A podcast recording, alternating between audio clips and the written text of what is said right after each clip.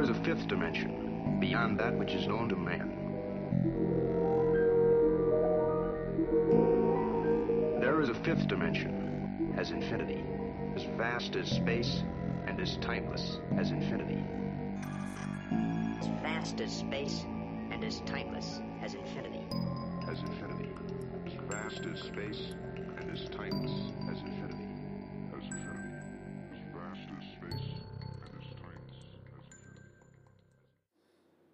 ¿cómo están? Bienvenidos a Proyecto Cassini, episodio número 2. Mi nombre es Estefano, me encuentro con mi amigo Carlos Hola chavales, bienvenidos de vuelta. y un invitado especial, Wanderley Ortega, estudiante de medicina. Hola, buenas tardes. Hoy les traemos un nuevo tema a la mesa, que desde luego no podía quedarse atrás, ya que ha afectado a todo el mundo y nos tiene con expectativas sobre cuál será el curso de nuestras vidas post pandemia. Así es. Estaremos hablando desde teorías conspirativas hasta la inconsciencia social de las personas sobre el uso de las medidas de bioseguridad. El tema COVID-19. Esta enfermedad infecciosa se ha llevado a cerca de 590.000 personas a nivel mundial y ha, y ha provocado un enorme impacto psicológico, social, financiero y político en nuestras vidas. Por tal motivo hemos decidido hablar de él. Pero, ¿cuál es su origen? Bueno, me gustaría comenzar eh, diciendo que, que estoy bastante fuera de loop en esta situación de los efectos que está teniendo el COVID en, en- en la sociedad actualmente, en qué teorías y posibles causas han sur- surgido, porque cuando estábamos en todo el, mm, más o menos por el primer mes, todo el mundo alarmado las redes sociales, de los números en las noticias que seguían y seguían aumentando. Es- esto estaba teniendo un efecto bastante negativo, fuerte en mí, en mi salud mental. Entonces yo opté por desconectar la tele antes de que me desconectara a mí. Entonces estoy, como comenté, un poco fuera del loop y, y quiero aprovechar esta situación para también educarme un poco y, sí, para educarme un poco y saber qué es lo que está pasando. Sabes, tenemos esta idea que nos han compartido los medios, en donde se dice que se originó en un mercado de China. Sin embargo, para dar respuesta a esta pregunta, muchas personas han construido varias teorías conspirativas en torno al tema. Así es. ¿Qué crees tú de las teorías conspirativas, querido amigo? Pues bien, para comenzar pienso que son un buen medio para pasar un buen rato. No hay que tomarlas en serio y, y no puedo expresar lo suficiente que esto de que vamos a hablar ahora, esta parte de las series conspirativas, es un puro entretenimiento. No hay que tomarlo como algo serio. Yo te cuento que estuve buscando en la web y encontré algunas muy locas, pero solo mencionaré cinco de las que me llamaron la atención. Perfecto, coméntame. No sé si, si tú tengas también algunas Coméntanos. teorías que hayas visto, hayas investigado tal vez o hayas escuchado en algún sector Vi popular. una, pero me lo voy a guardar para más luego. Doctor, ¿tú alguna? Sí, este, hay varias que tienen una base científica y bastantes que también eh, quisieran apuntar a diferentes países, en este caso China, más que todo es el apuntado.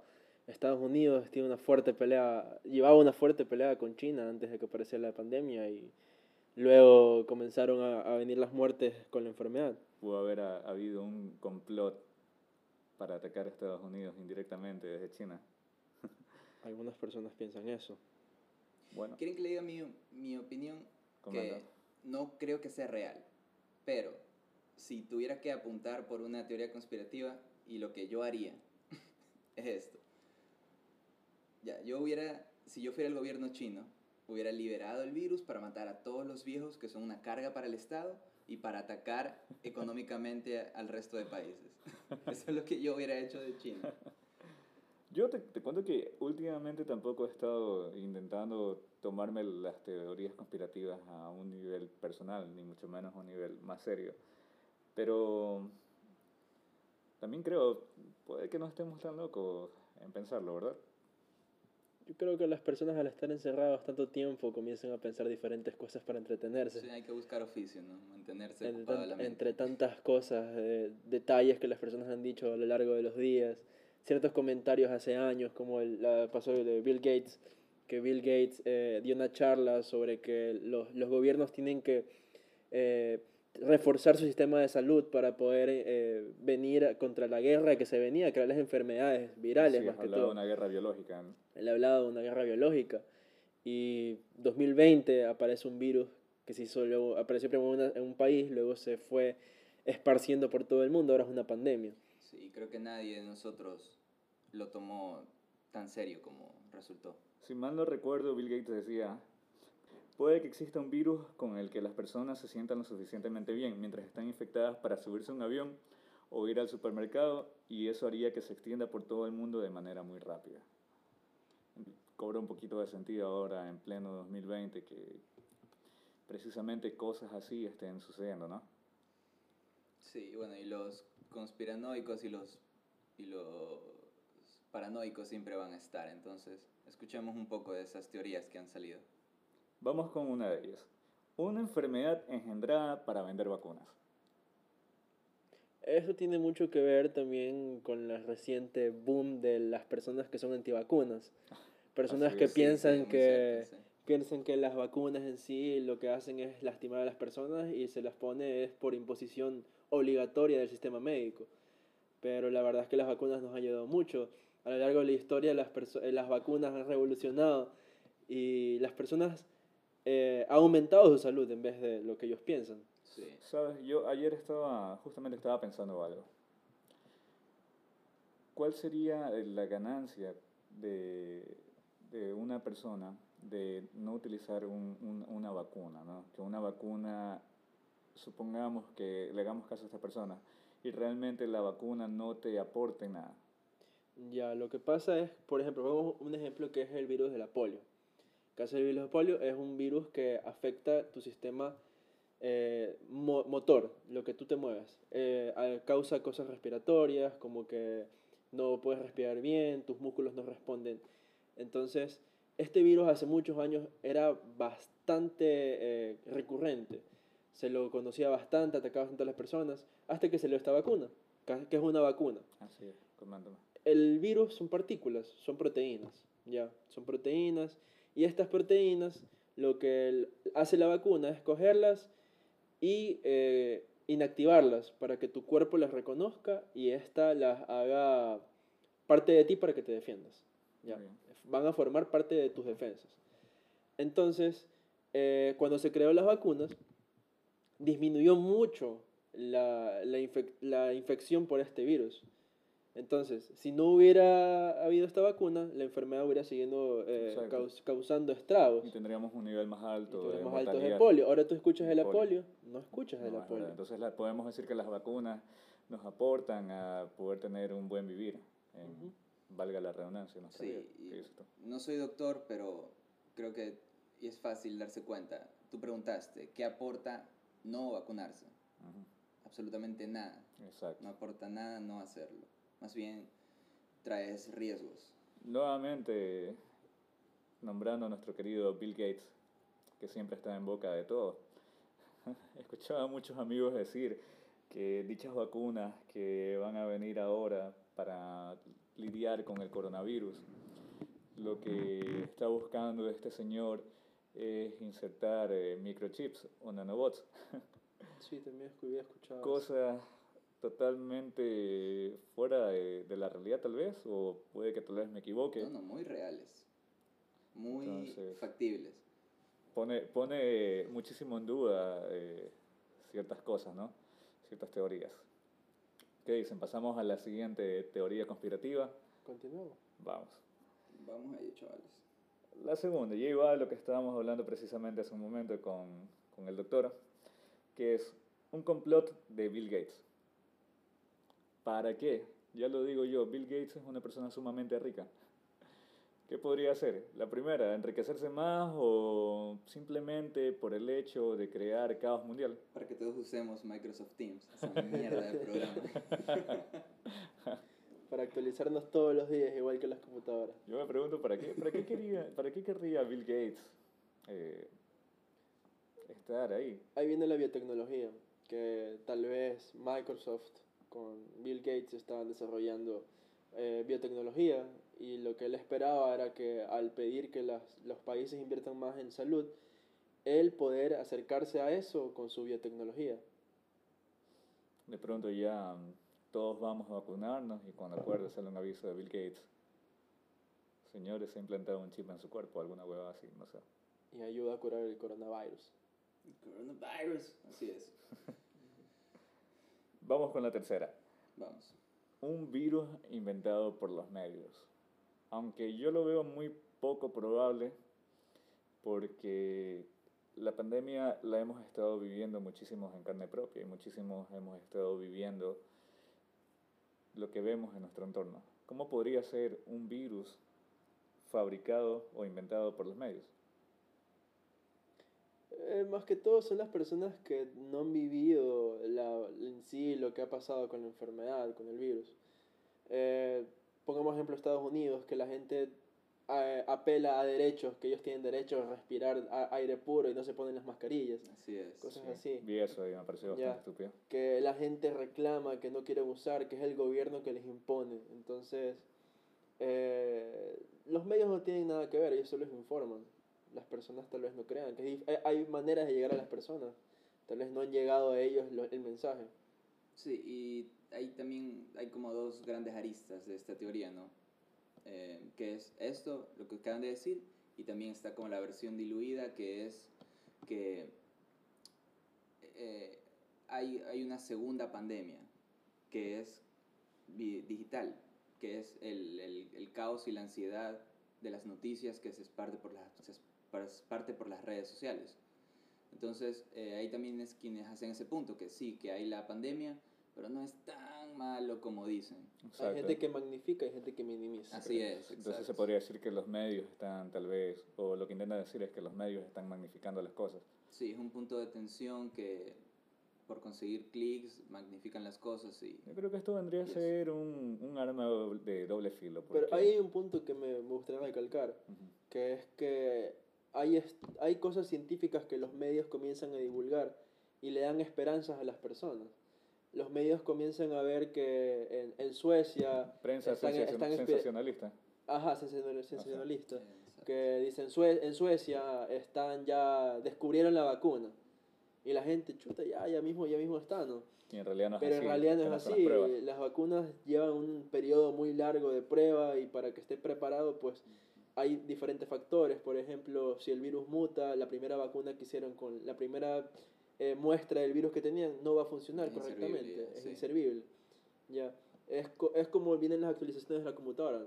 Actualizan y sirve para un error, pero aparece un nuevo error que no estaba en esa actualización y, y no te ayuda a lo que ya está. Tienen que hacer otra actualización. Así Entonces, es. así viene siendo. Y por lo que hemos visto, este virus está mutando constantemente. Está entonces mutando. se va a tardar un poco, al parecer.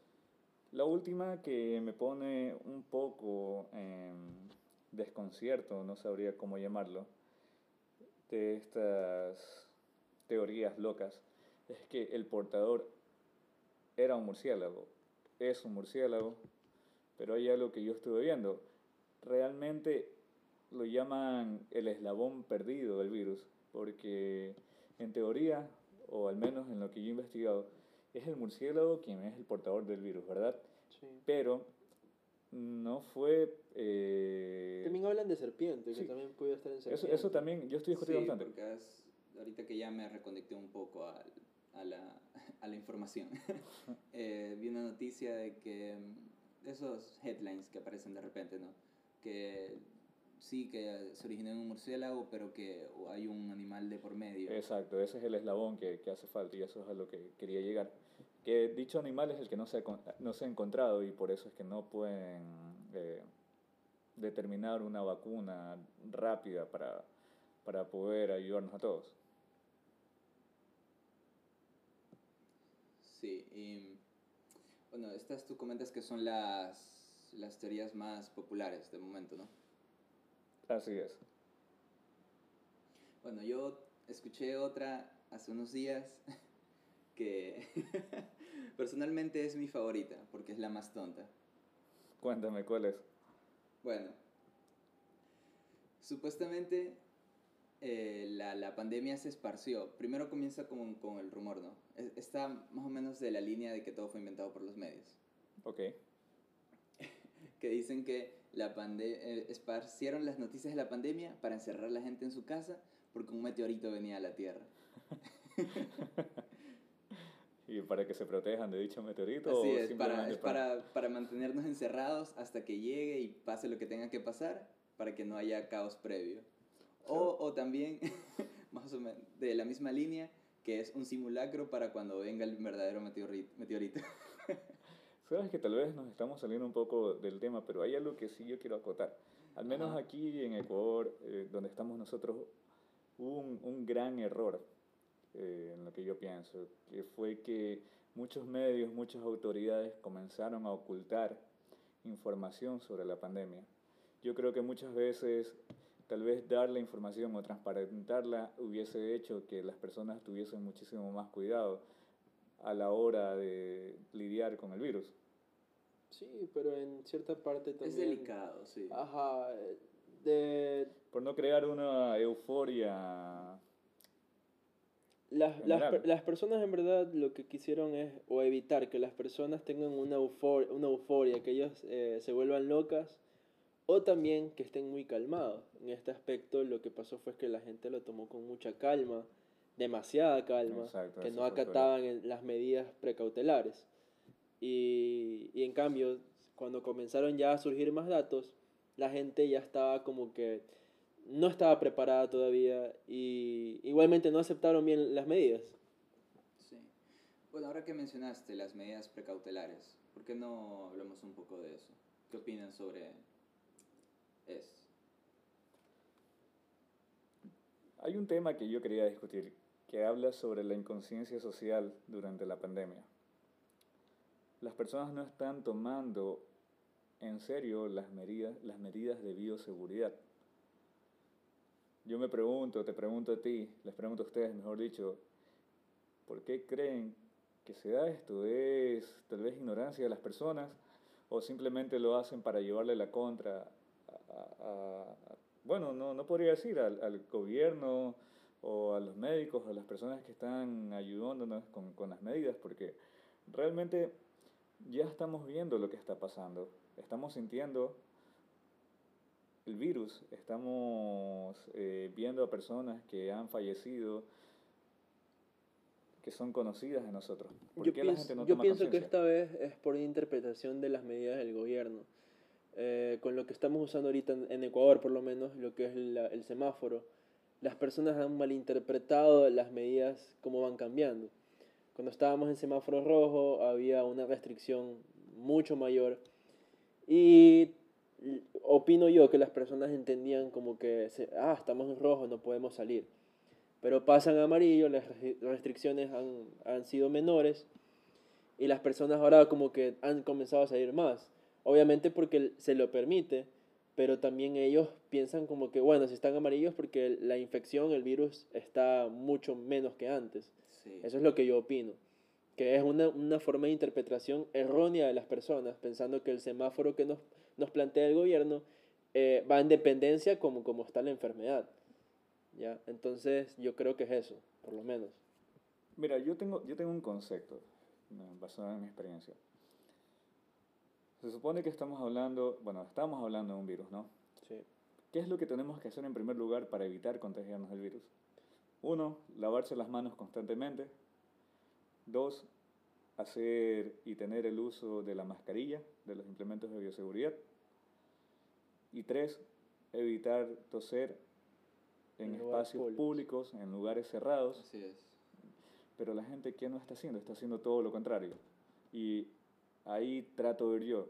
Veo a gente que sale sin mascarilla. Veo a gente que tose o escupe en lugares públicos. Entonces, La gente se conglomera mucho a pesar de que no deberían. Eso tam- eso también es el- otra- La norma de distanciamiento social. exacto, eso también es otro problema, que la gente se aglomera. Entonces digo yo, ok, las medidas que está tomando el gobierno y otros países están bien, eh, toque de queda, que no salgan, que la gente no, no se aglomere en lugares eh, cerrados.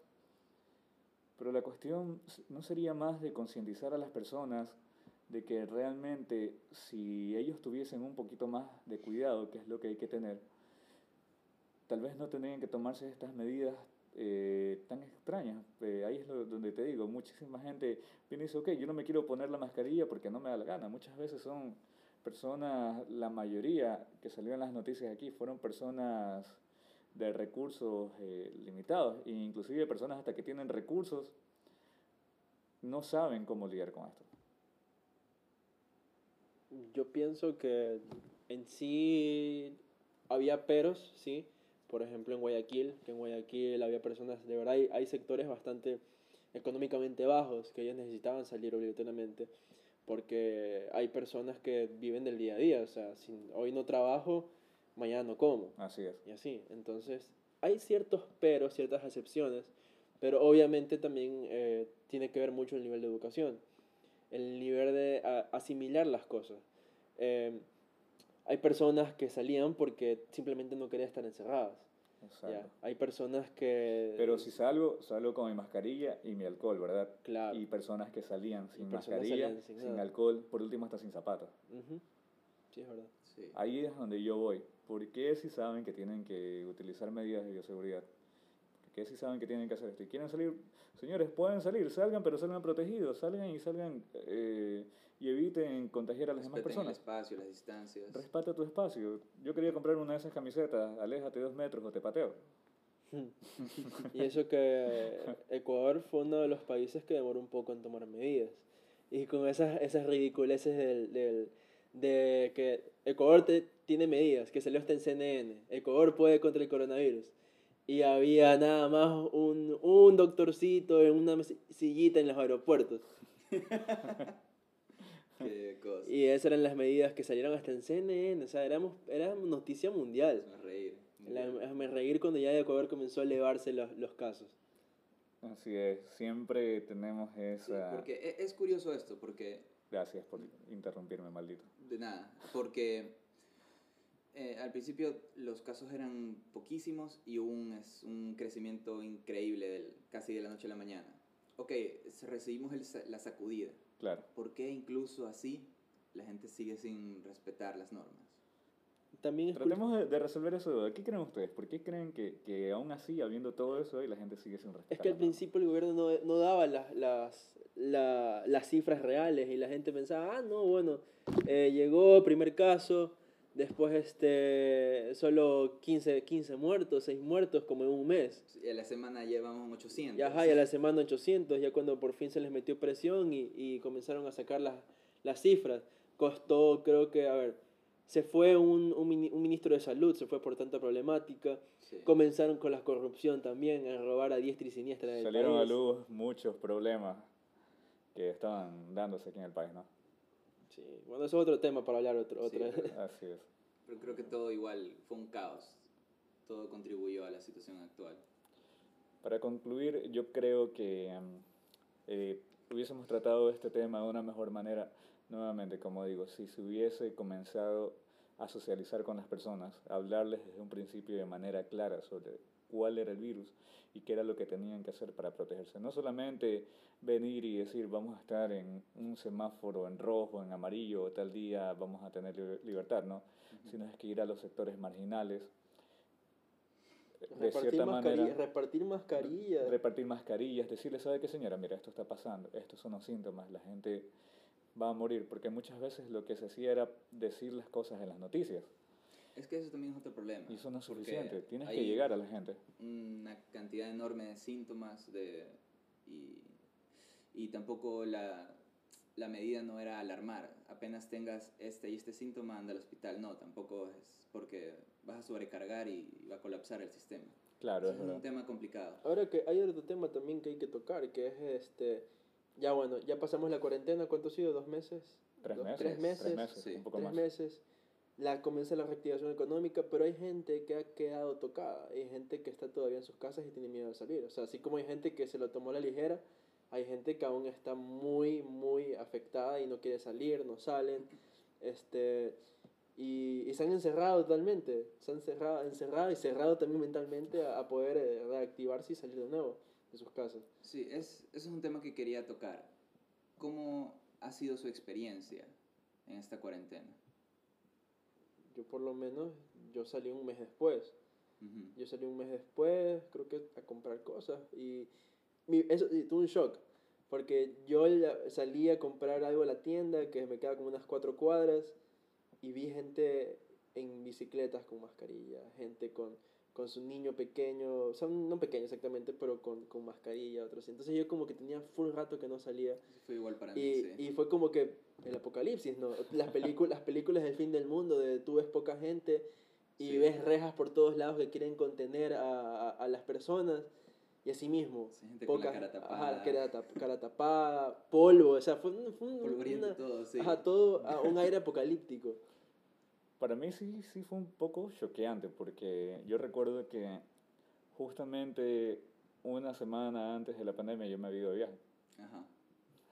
Claro, que- Yo me había ido de viaje, sí. Y me recuerdo claramente que yo me estaba regresando un domingo y ese mismo día en la noche sacaron en las noticias que iban a cortar pues todo, las líneas de buses, iban a cortar el transporte interprovincial y que tanto número de personas había pasado por el terminal de Guayaquil, que es por donde precisamente yo tenía que llegar para viajar a Bahía.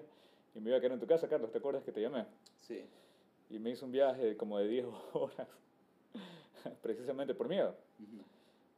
A mí me afectó bastante. Yo cuando llegué a Bahía estuve haciendo mi cuarentena los, los primeros 14 días, creo que son, que hay que hacer. Sí. 15, 15 y horas. 15 días. eran 15. Y bueno, cada dos semanas tenía un episodio que medio me picaba la garganta o algo, ya pensaba que estaba enfermo, ¿no? Coronavirus.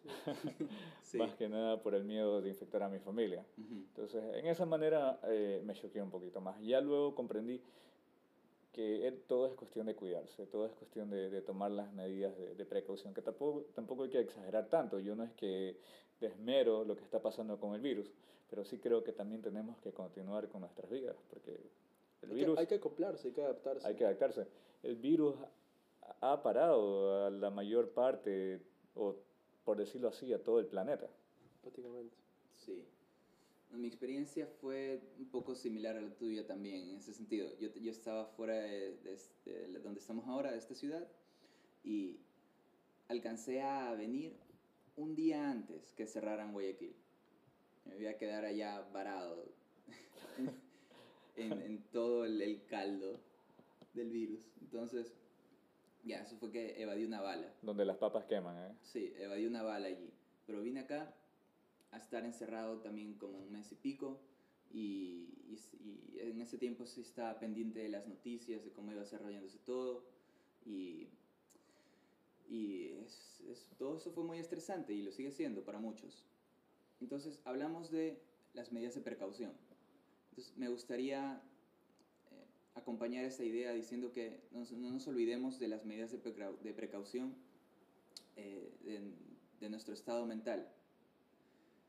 Estar en casa, tener poco contacto, tener que eh, armarnos para salir, todo eso tiene un, un efecto poderoso en nosotros. Entonces, eh, no sé, yo recomendaría, para empezar, tienes que darte cuenta de, como fue mi caso, eh, estar atento, pendiente de las noticias, era demasiado, me estaba sobrecargando. Entonces decidí desconectar y me está yendo genial. Para, no sé, encontrar medidas para subir tu estado de ánimo. Por ejemplo, si puedes hacer ejercicio en casa, hazlo. Eh, si necesitas... Busca alguna actividad que te ponga Sí, exacto, en encontrar una actividad, busca reconectarte con, contigo mismo, con tus pasiones, eh, entrar en contacto con ese lado eh, interior tuyo, ahora que no podemos estar mucho en el exterior. Eso. Yo les pregunto, estamos en la nueva normalidad. Se ¿Qué? podría decir. ¿Qué creen que nos depare esto a futuro? Diciendo y repitiendo lo que dijo Juan, hay que adaptarse, hay que comenzar a trabajar en aquello, en cuidarnos muchísimo más y esto nos deja una gran lección. Sí, yo opino que no hay que perder el cuidado, porque ahora que pasamos, estamos en semáforo amarillo, ¿no? Aquí. Pero, sí. Pero, y creo que es- volvimos a rojo, ¿no? No, no, no, estamos en no. amarillo. todavía. Ok. Reactivación, reactivación económica no, no pueden hacer eso. Oye, pero no sé, yo se me hace esta idea de que como nadie sabe realmente qué hacer, entonces yo creo que lo que como institución el gobierno lo que haría es, es ir probando, ¿no? Vamos a quitar un poco las restricciones, veamos qué sucede. Ok, subieron los casos, de vuelta las restricciones y así vamos a estar un tiempo en ese... Yo, yo Y de- seguiría enfatizando en la conciencia- en la concientización. Para mí ese tema es muy importante. Yo creo que deberemos manejarnos por lo menos un año con, con las mascarillas Sí. hasta que haya una vacuna oficial. Ya luego, ya minor- menorando bastante la- las, los que son los equipos de protección personal. Es que realmente, realmente no veo razones yo para andar sin mascarilla, donde un virus que eh, se esparce con el aire Sí. o se esparce con cualquier superficie que, que toques. Ujú. Entonces, eh, a menos que ya esté la vacuna lista para, para poder utilizarse en los humanos, no tenemos que soltar nuestras mascarillas. ¿Por qué dejarlas? Aparte, concienticen, estamos en 2020 y en las, las pandemias pasadas que, que tuvo el mundo, los, las formas de, de tratarse eran muy diferentes y bastante complicadas. Ahora solo usen una mascarilla y, y pueden estar bien. Lávense las manos. Y lávense las manos, usen la mascarilla.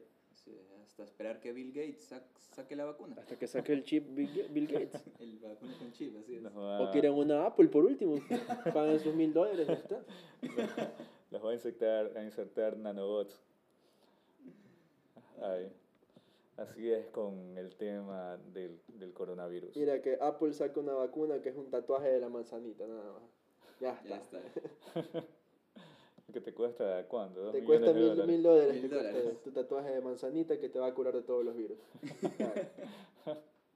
No lo, de hecho, no, no lo descarto. Puede que en un futuro tal vez lleguemos a... Ay, ¿no? Imagina que tienen como Walt Disney tienen a, a Steve Jobs, lo tienen congelado. Eh, bueno, y ahora que tocamos este tema, ¿no? ¿Qué, qué opinan de, de los microchips? es algo pues, no, no es loco, no es loco, no es descabellado. Me parece que es mucho más factible de lo que creemos. Sí, El problema es que na- nadie se lanza todavía porque no hay regulaciones. las regulaciones.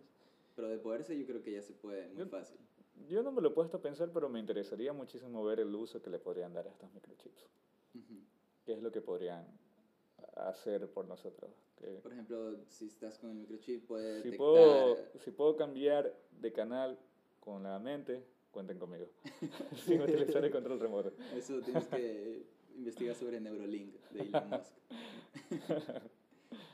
bueno, creo que vamos dejando por aquí, ¿no? Sí, sí, yo creo que hemos tenido un programa que ha sido interesante. Tenemos un nuevo invitado, vamos a seguir haciendo más cosas a futuro. Nuevamente, como siempre decimos, esperemos que esta vez el audio no se pierda, no se borre. Ya veremos qué pasa. Y nos vemos en el próximo episodio. Gracias. Y aquí entra el efecto de sonido al final. Lo siento, no hay presupuesto. No hay presupuesto, se quedan con eso.